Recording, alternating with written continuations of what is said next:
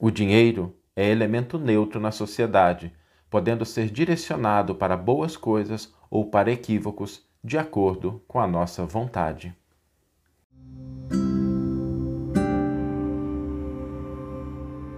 Você está ouvindo o podcast O Evangelho por Emmanuel, um podcast dedicado à interpretação e ao estudo da Boa Nova de Jesus através da contribuição do benfeitor Emmanuel. Hoje nós vamos refletir sobre um tema inusitado, mas um tema que merece a nossa reflexão sem dúvida alguma, que é o dinheiro, o uso que fazemos do dinheiro. Talvez poucas coisas na vida é, suscitem tantos sentimentos e ideias contrárias, conflitantes. Quando a gente pensa no dinheiro, a gente fica muitas vezes num misto né, de querer, de desejar ou de ter medo, porque a gente conecta o dinheiro a várias coisas e às vezes a coisas totalmente contrárias umas às outras. Às vezes a gente liga o dinheiro à segurança, à tranquilidade, à paz, à saúde, mas a gente também liga o dinheiro ao orgulho, à vaidade, ao poder, ao crime.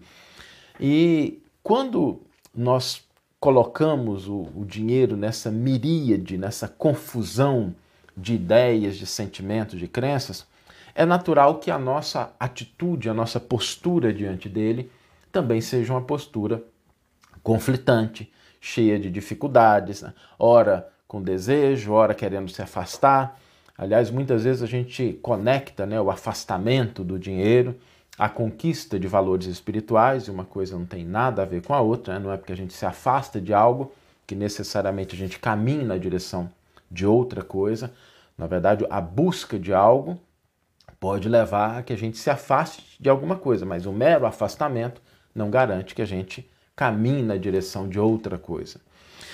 E quando nós pensamos no, no dinheiro, a primeira coisa que deve vir na nossa cabeça é o seguinte: se o dinheiro existe, é porque Deus permite. Porque Deus é o Senhor das galáxias, do universo e das flores, das pequenas coisas. Tudo que existe só existe com a permissão do Criador. Se Deus permite que o dinheiro existe, será importante a gente entender qual é o papel desse elemento na nossa vida e na nossa sociedade. O dinheiro ele não cria coisas boas ou ruins, ele potencializa. Ele não desenvolve por si mesmo as coisas boas ou ruins. Ele simplesmente potencializa. Ele é como uma seiva que faz a energia chegar a outros pontos. Agora, quem dá a direção somos nós. Se a gente for pensar no dinheiro, muitas coisas positivas vêm com o dinheiro. O pão que alimenta a mesa, que está sobre a mesa, vem porque existem recursos financeiros vinculados. O livro, a veste, a casa, o remédio, a própria caridade, quando a gente pode auxiliar uma pessoa a sofrer menos, a passar com mais tranquilidade pelas dificuldades da vida, isso vem em função do dinheiro, dos recursos financeiros.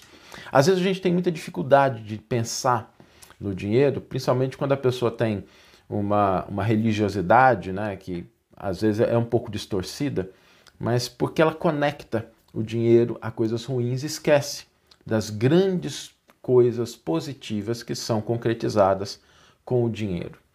O dinheiro é uma semente de realização e de alegria. E é por isso que ninguém está impedido de multiplicar os recursos financeiros, de colocar eles em movimento.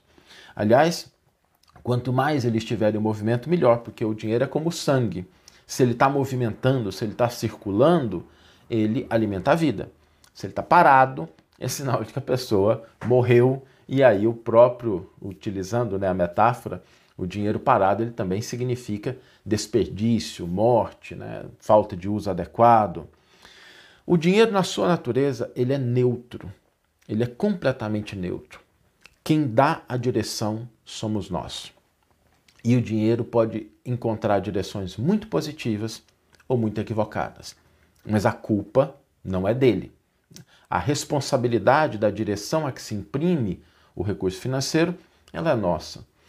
Por isso, desfazer as crenças conflitantes e entender que esse elemento é um elemento que está colocado no mundo, que ninguém está impedindo de maneira honesta, através do trabalho, de angariá-lo, de multiplicá-lo, e que ele pode, de fato, encontrar uma direção útil, contribuindo para o bem da sociedade, é uma crença, uma convicção que a gente deve cultivar, para que a gente, diante desse recurso, a gente possa, quando ele estiver nas nossas mãos, dar o devido emprego, agir adequadamente com os recursos financeiros que estão à nossa disposição, mantendo-os em movimento e, sobretudo, imprimindo-lhe a direção na construção de uma sociedade melhor, na construção de educação, de alimento, de segurança, de veste, de crescimento, porque por trás de todas essas coisas também impera esse elemento que Deus colocou no mundo para que a gente pudesse multiplicar, amplificar aquilo que nós temos de positivo dentro de cada um de nós. Vamos ler agora a íntegra do versículo e do comentário que inspiraram a nossa reflexão de hoje. O versículo está no Evangelho de Mateus, capítulo 6, versículo 25, e diz o seguinte: Não é a vida mais que o alimento e o corpo mais que a veste? E Emmanuel vai intitular o seu comentário Dinheiro e Serviço. Não digas que o dinheiro é a causa dos males que atormentam a terra. Se contemplas o firmamento, aceitando a sabedoria infinita que plasmou a grandeza cósmica, e se te inclinas para, para a flor do valado, crendo que a infinita bondade nola ofertou, não ignoras que a providência divina criou também o dinheiro de que dispões. Basta ligeiro olhar no campo do mundo para que entendas a moeda por seiva da atividade, sustentando reconforto e educação, segurança e beneficência. O pão extingue a fome. O dinheiro ajuda a produzi-lo. O livro espanta as trevas de espírito. O dinheiro protege-lhe a expansão. A veste agasalha o corpo. O dinheiro auxilia a entretecê-la. A casa abriga, o dinheiro apoia-lhe a construção. O remédio socorre, o dinheiro incentiva-lhe o preparo. A caridade suprime a penúria, o dinheiro assegura-lhe as manifestações. Dinheiro na estrutura social é comparável ao sangue no mundo orgânico, circulando garante a vida e parado acelera a morte.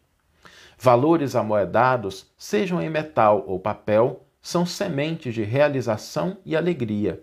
E observe-se que ninguém está impedido de multiplicá-las nas próprias mãos através do trabalho honesto.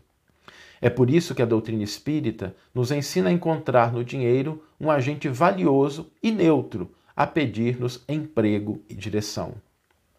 Dá-lhe passagem para o reino do bem, agindo e servindo-te dele, a benefício de quantos te partilham a caminhada, e estarás em conjunção incessante com o suprimento divino que te abençoará e te resguardará a presença na terra, por fonte viva do eterno bem. Que você tenha uma excelente manhã, uma excelente tarde ou uma excelente noite e que possamos nos encontrar no próximo episódio. Um grande abraço e até lá!